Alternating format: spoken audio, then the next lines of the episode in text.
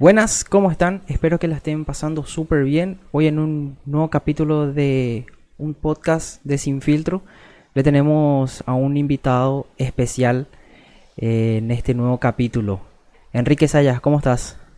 Buenas, buenas, buenas. ¿Qué tal? ¿Cómo están? ¿Cómo, cómo les va a todos los oyentes? Hola Alex, ¿cómo estás? Un gustazo, Enrique. Un gustazo. Gracias de vuelta por aceptar. Gracias por la invitación, gracias por la invitación. Eh, la verdad que toda esta locura del podcast y entrevistas virtuales está, se, se, fue acelerando, ¿verdad? Se fue, se fue volviendo una rutina con toda esta, esta locura. Sí, y vos, y vos sabés que este, este tema del podcast es algo... Eh, es la nueva radio, ¿entendés? Porque eh, prácticamente es lo mismo. un locutor habla sobre un tema. y Solamente que vos tenés tipo una biblioteca, de, eh, a diferencia de la radio donde vos no podés elegir los temas de qué vas a hablar, pero sí en los podcasts elegís los, los temas. es lo nuevo. sí, y vos sabés que hay muchísima gente que se prende más a este tipo de formatos, por ejemplo, a, a, que, a, ver, por ejemplo, en YouTube cosas, ¿verdad? O sea, se, se prende más con el audio, no sé eh, tiene, tiene sus, sus fanáticos. Sí. Me di cuenta de eso. Sí, porque eh, eh, vos podés pues, escuchar en cualquier momento. ¿Entendés? sí. Normalmente los programas de radio tienen su horario. Y hay veces que no, no alcanzás al horario. Y, este tema del podcast, en cualquier momento encima tenés disponible Spotify, Google, millones de plataformas de streaming ahora. Cierto, cierto, cierto, cierto. Che, razón. te quería hacer una pregunta así, bien, sobre tu vamos nuevo... adelante. Empezando así, bien fuerte ya. bien fuerte ya. Esa. Eh, quería preguntarte sobre tus inicios con Paico. O sea, es lo que como, eh, como oyente y consumidor del rock nacional, quería saber cómo, cómo fue el tipo de la idea, a quién se le ocurrió vamos a hacer esto, o Paico ya era así tipo, eh, tenía otro nombre, ¿O cómo era? ¿Cómo, ¿Vos sabés que, vos sabés que nosotros ya, ya veníamos tocando juntos como seis o siete años con un grupo de heavy metal que se llamaba Ashburn. Después se llamó, después le cambiamos el nombre a, español, se llamó Raza. Sí. Y, y, con esa banda ya veníamos tocando nosotros cuatro, lo que después fuimos Paico, y con un, un, cantante que se llama, se llama Carlos Duarte. Sí. Y eh, de repente en, cierta, en cierto momento empezamos a componer ideas musicales y canciones que nada tenían que ver con ese estilo. Quizá era mucho por la influencia que empezamos a recibir también del rock latino, Era el auge de, de Soda Stereo, de Maná, de Charlie, de Fito. Empezaba, eh, empezaba también en TV Latinoamérica. Eran, eran muchas cosas que estaban pasando con el rock en español, ¿verdad? Sí. Entonces, bueno, quizás antes nuestras influencias eran Metallica, Nirvana, Guns N' Roses, Slayer, Megadeth, Sepultura, y después em, empezamos a tener otro tipo también de, de influencia y, eso creo que se, se, empieza a reflejar en las composiciones. Sí. Y cuando, cuando empezamos a tener tantas ideas musicales y tantas canciones de ese color, de ese género, eh, dijimos, bueno, a esto tenemos que, tenemos que desarrollar esto, está muy bueno, pues realmente nos gustaba mucho, ¿verdad? Sí. Era, nos sentíamos muy, en mucha, con mucha libertad con, con ese proyecto. Y fue ahí cuando Rodrigo trajo el concepto del nombre. Él había encontrado en un libro de botánica el nombre de paico, que era un, es un yuyo, es una hierba, es, es algo de la tierra, el popular canané. Sí, tenía que ver con, con, nuestra, con nuestro mensaje, con nuestras letras, tenía que ver con nuestro sonido que era, eh, era bien cristalino, bien fresco, bien de la tierra y súper diferente a lo que veníamos haciendo con la banda de heavy metal. Sí, y así fue como se empieza, se empieza a gestar la banda. Sí, no, total, o sea, realmente totalmente diferente a lo que ustedes estaban iniciando, no. Y pero Paico, Paico, eh, ¿en qué año inicia? Porque yo tengo entendido, no sé, no, no, eh, más o menos lo que me contaron, eh, más por, por mi papá, ¿verdad? Porque mi papá es el que eh, me suele hablar eh, de, su- de sus temas de ustedes. Y me dijo que Claro. inició en el 99 con el después del quilombo que hubo con el, con el tema del marzo paraguayo y demás cosas. O sea, en ese, en ese año empezó, sí, Paico oficialmente. Vos sabés que nosotros generalmente contamos nuestro año a partir del, del lanzamiento del primer álbum que fue en octubre del año 2000, Ujú. porque ese es el momento en el cual la gente se acuerda de nosotros. Sí. Pero vos tenés razón, porque eh, Paico ya se gesta en el 99 y acá estaba, era todo un quilombo, se le había matado recién al vicepresidente. Sí. eh, y se fue el marzo paraguayo, ahí murió mucha gente también. Y nosotros sentíamos que no era el momento de salir con un proyecto musical nuevo acá, ¿verdad? Entonces lo que hicimos fue apuntar a Estados Unidos y para eso renunciamos a nuestros trabajos, abandonamos la facultad y hicimos un grupo provisorio, una banda de covers que le llamamos Redonditos de Mandioca. y hacíamos, hacíamos covers para juntar para el, para el pasaje, para el avión, para el pasaje de avión. Sí. Entonces, con esa, con esa banda empezamos a hacer covers de, de rock en español.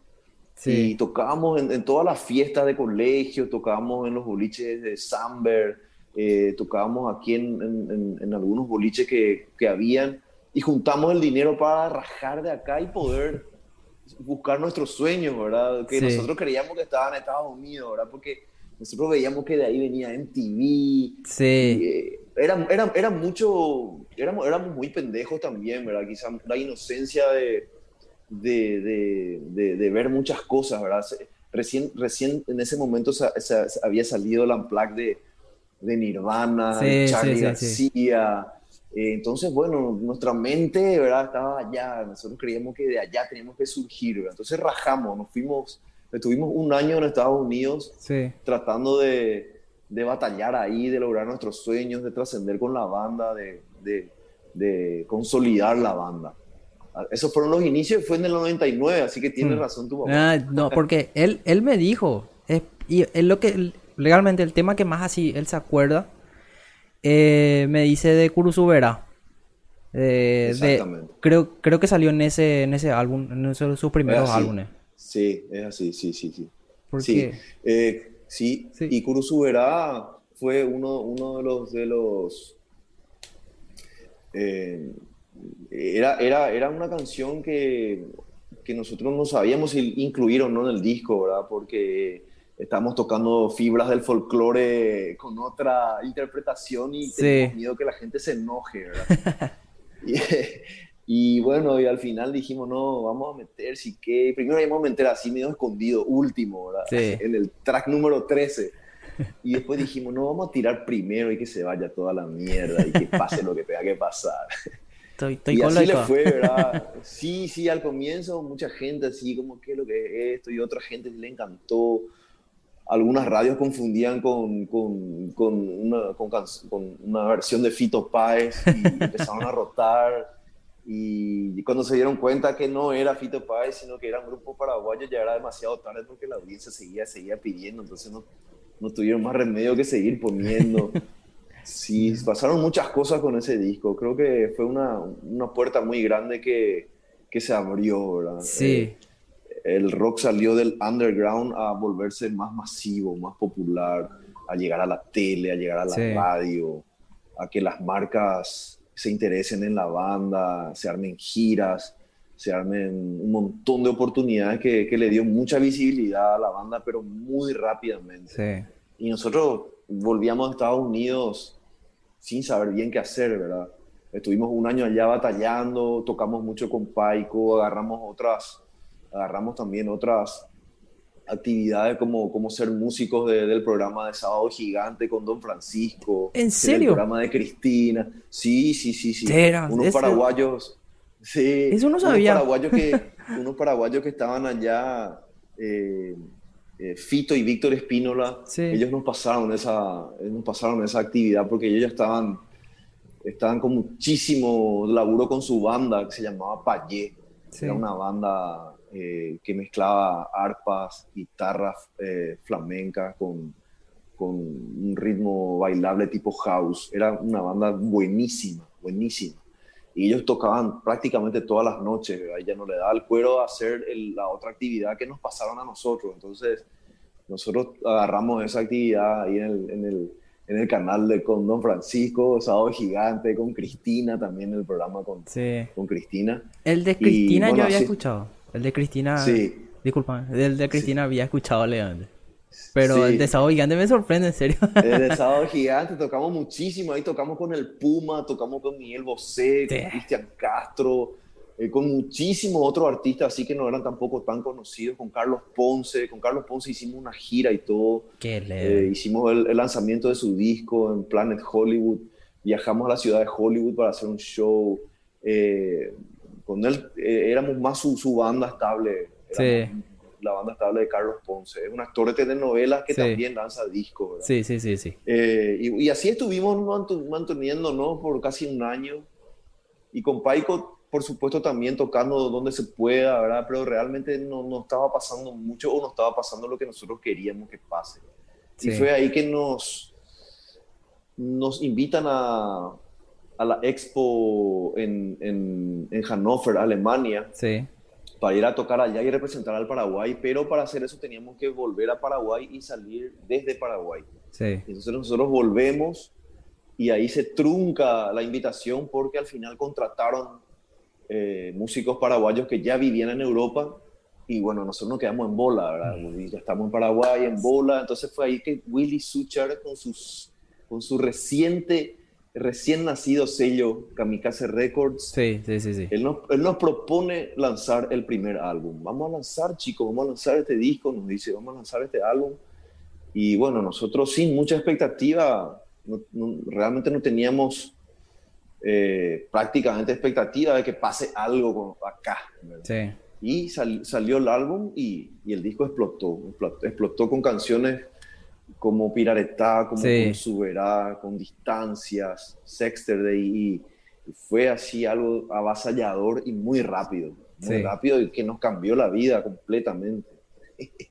muy loco. No, legalmente porque eh, en ese tiempo eh, yo no me acuerdo mucho porque tenía 10, 10 años aproximadamente. Pero eh, recuerdo que no era tan, tan escuchado o sea, no era así el rock paraguayo como ahora. Ahora, por ejemplo, se le tiene mucha más, eh, se, le, se le escucha más. Hay mucha gente que eh, consume el rock paraguayo, que es algo ya espectacular realmente. Pero en ese tiempo creo que no era así algo, algo demasiado. Tampoco no, había muchos grupos tampoco creo.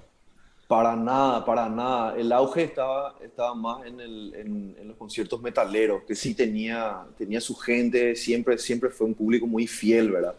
Pero fuera de eso, prácticamente la música joven hecha en Paraguay estaba, estaba muy, muy dormida.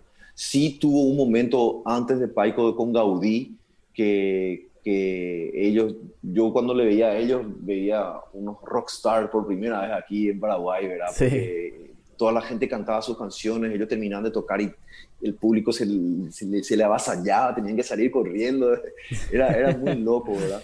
Sí. Luego yo creo que la banda se fue apagando y, y, se quedó huérfano, se quedó huérfano esa, esa identidad musical. Y creo que ahí justo llega, llega Paiko con, con esa música folk, eh, con los perros también, con esa, vistiéndose con camisas a Opo, de, a y, y trayendo una, una, identidad cuando no era cool la paraguayidad, como ahora, ¿verdad? Ahora vos te vas a un, a un, a un bar y, y, te sentabas en una silla cable, ¿verdad? Sí, y la gran puta, sí. Pero antes no, antes, o sea, que nosotros tengamos una, una ropa o una camisa Oppo y tocar rock era hasta medio bairo, nos decían. Entonces, era, no, era otra época y ese disco abrió las puertas para muchísimas cosas. Sí. Desde la vestimenta que te digo hasta sí. empezar a sonar en radios, empezar a, a que se nos invite a programas de televisión, ¿verdad? Que eso era imposible, eso, no existía eso con una banda de... Era muy difícil, ¿verdad? El, creo y... que estábamos muy... Muy, eh, a, a, ¿cómo se diría? Eh, estábamos con mucha influencia americana nosotros en, en ese tiempo. Exactamente. Los paraguayos Exactamente. Así, muy, ah, qué valle, famoso. claro, imagínate que eh, nos, nos, nos, llegaban a decir y todo que éramos vairos porque cantábamos en español, ¿verdad? O sea, estábamos en esa en, en, en, en ese razonamiento todavía, ¿verdad? Y eso fue hace nada, hace 20 años nada más. Pero, pero bueno, creo que fuimos de una generación, de, o también con muchas otras bandas que empezamos a empujar el carro, sí. que, que hoy ya, ya anda solo. Y así como decís, hoy vos revisás el Spotify de cualquier adolescente y vas a encontrar en su playlist Sí. canciones, tanto de grupos nacionales como internacionales, todo mezclado y con igual valor, digamos. Sí, no. Y decime una cosa así, en ese tiempo que ustedes empezaron, eh, a partir de los 2000 ya, eh, Sí. ¿cuál es el concierto así que vos más recordás que, que dijiste, qué, qué locura, este, dijiste, esto es lo mío? Porque to- eh, después ya de ser famoso, porque creo que to- después de lanzar el disco, eh, todavía no... Cuando la empezaron a pegar y tuvieron después de ese, después de ese que pegaron, ¿cuál fue así el concierto que más, que más recordás, que más? Yo me acuerdo que hicimos la celebración del show número 100 Ujú. al año siguiente de haberse lanzado al Natural, que fue el primer álbum. Sí. Hicimos dos teatros repletos en el Centro Paraguayo Japonés. Y hija, la, la gente, o sea, la entrada era cara en ese momento, ¿verdad? Sí. Y, y- y el teatro fueron dos fechas eh, llenas, repletas. Y eso era algo insólito, que la gente vaya a pagar ¿verdad? para escucharte, ¿verdad? Y para escuchar tus canciones propias, al, fin y al cabo, no era ni un tributo a nadie. Sí, Y ese fue el momento que, que, que nosotros dijimos, hijo, esto, esto está realmente pasando de verdad. Y fue, fue brutal, un show increíble, eh, donde repasamos todo los- la- el primer álbum y ya tocábamos algunas canciones del siguiente álbum que todavía no se había lanzado, pero que la gente ya conocía porque ya, habíamos, ya estábamos tocando mucho en vivo. Fue Sí. un momento increíble, súper genial. Estábamos eh, subiendo hacia un ritmo súper, súper rápido y ver- vertiginoso.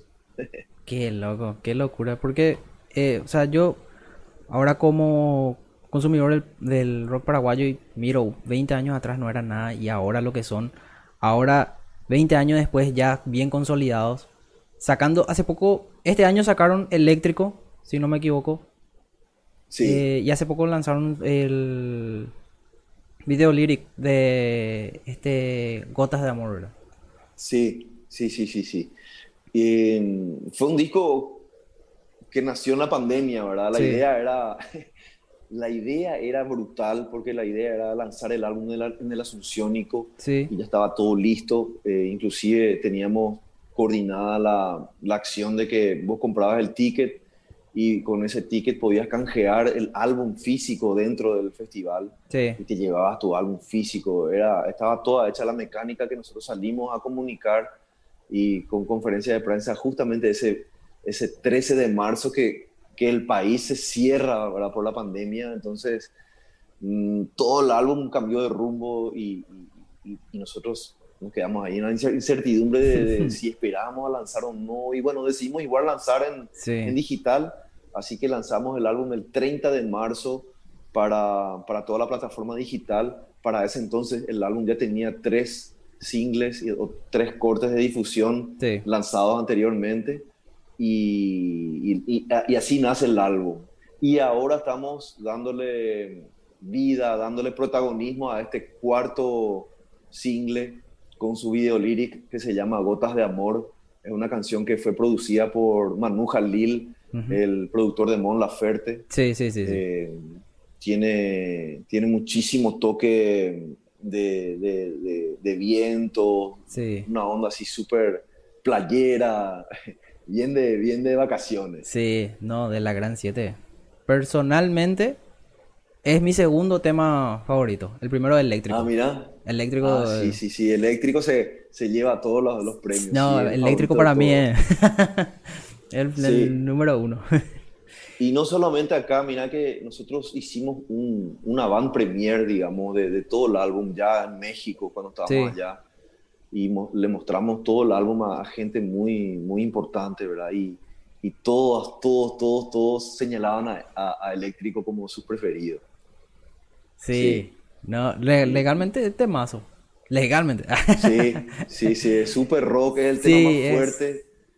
eh, tiene, tiene mucha identidad, tiene mucha fuerza, especial para festivales. Sí. Y decime, eh, ¿cuándo ustedes tienen previsto volver otra vez a los, a los escenarios? Porque... Vos sabés que pensamos mucho, hablamos con, con, los muchachos de, de, esperar un poco, ¿verdad? De, de esperar que, que, se den las condiciones. Mientras tanto, seguimos con nuestra serie que se llama La historia detrás del hit. Sí. Eh, seguimos eh, con el podcast también de la serie, que el podcast eh, lanzamos con el formato extendido de las, de las, de las conversaciones que tuvimos con, con los compositores y con los escritores. Eh, y tenemos otros proyectos que estamos desarrollando y estamos pensando enfocarnos bien en eso y cuando se den las condiciones, mejores condiciones, recién volveríamos a los shows en vivo. Sí. Porque Esa es la idea. está muy denso todavía la cosa.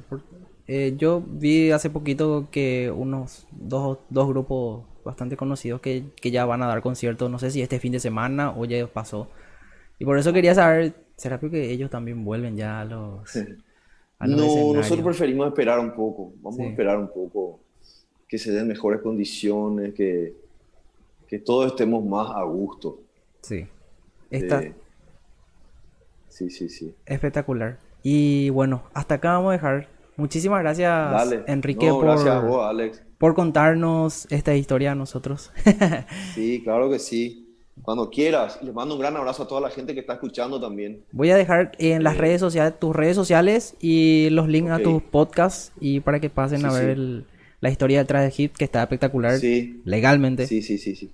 Qué bueno. Qué 10 de 10. Excelente muchas cosas que no sabía, que me enteré gracias a eso. no, todos nos enteramos. Vos sabés que tantas historias diferentes descubrimos de cómo los perros escribieron sus canciones, a quienes le mostraron por primera vez, cuándo se dieron cuenta que su canción era un hit o es un hit, ¿verdad?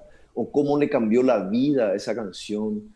Eh, eran cosas que, hija, nosotros terminamos descubriendo ahí también muchas historias fantásticas, así increíbles. Sí, porque hay veces, tipo, me imagino, ¿verdad? Que hay temas que eh, vos decís, ¿qué peor? Este va a pegar. Y al final había sido, llega a ser un boom, o sea, impresionante. Y... sí, muchísimo pasa eso, inclusive que justo nos comentaba, eh, eh, nos comentaba este Luis Duarte de Tierra Adentro, que sí había, compuesto varias canciones y le mostraba a, sus compañeros y, y, ahí nomás, ¿verdad? No, no, no, surgía, ¿verdad? Pero cuando, cuando escribió Viajando Voy, sí. hija, se volvieron todos locos y dijeron que fue la primera canción eh, propia de Tierra Adentro y ya explotó. Es una historia increíble. Sí. Una historia increíble, fantástica. Así que pueden pasar a ver, vayan a ver este recomendado, súper, súper recomendado. Sí, sí, por supuesto, claro que sí. Y bueno, muchísimas gracias. Muchísimas gracias. Gracias, Alex. Gracias a vos, Alex. Nos vemos muy pronto. Un gran abrazo a todos, a todos los que están escuchando.